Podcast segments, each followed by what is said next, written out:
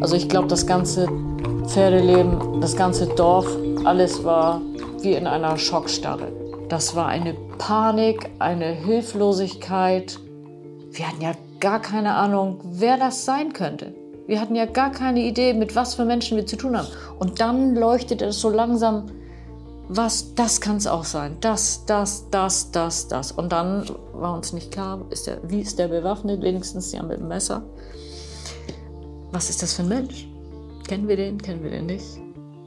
Ja, und dann ging die riesen Panik los. Riesenpanik.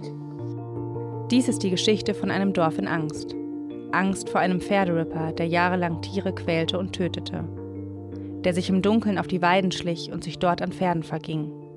Immer wieder. Es ist die Geschichte von einem perfiden Katz-und-Maus-Spiel und von PferdebesitzerInnen, die bis heute davon gezeichnet sind.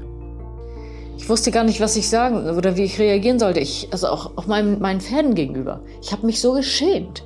Ich habe mich geschämt, dass ich sie nicht retten konnte, dass ich nicht vorher irgendwie was gemerkt habe, dass ich nicht irgendwie was machen konnte, um sie zu schützen.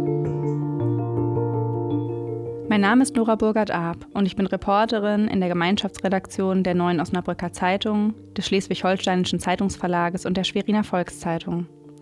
Ich habe über Monate zu sogenannten Pferderippern recherchiert. Als Pferderipper bezeichnet man Menschen, die Pferde misshandeln, verstümmeln oder sogar töten.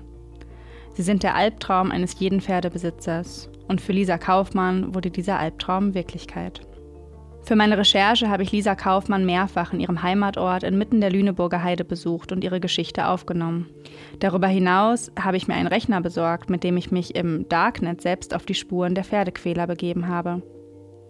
Außerdem habe ich mit Hilfe einer Psychiaterin versucht zu verstehen, was Menschen zu solch furchtbaren Taten bewegt und habe mit einer Tierschutzanwältin und der Polizei gesprochen. Bei all dem nehme ich euch in den nächsten Folgen mit. Tatort Weide ist überall dort zu hören, wo es Podcasts gibt. Bei Spotify, bei Apple oder auf den Nachrichtenportalen von noz.de, saz.de und svz.de. Ich freue mich, wenn ihr reinhört.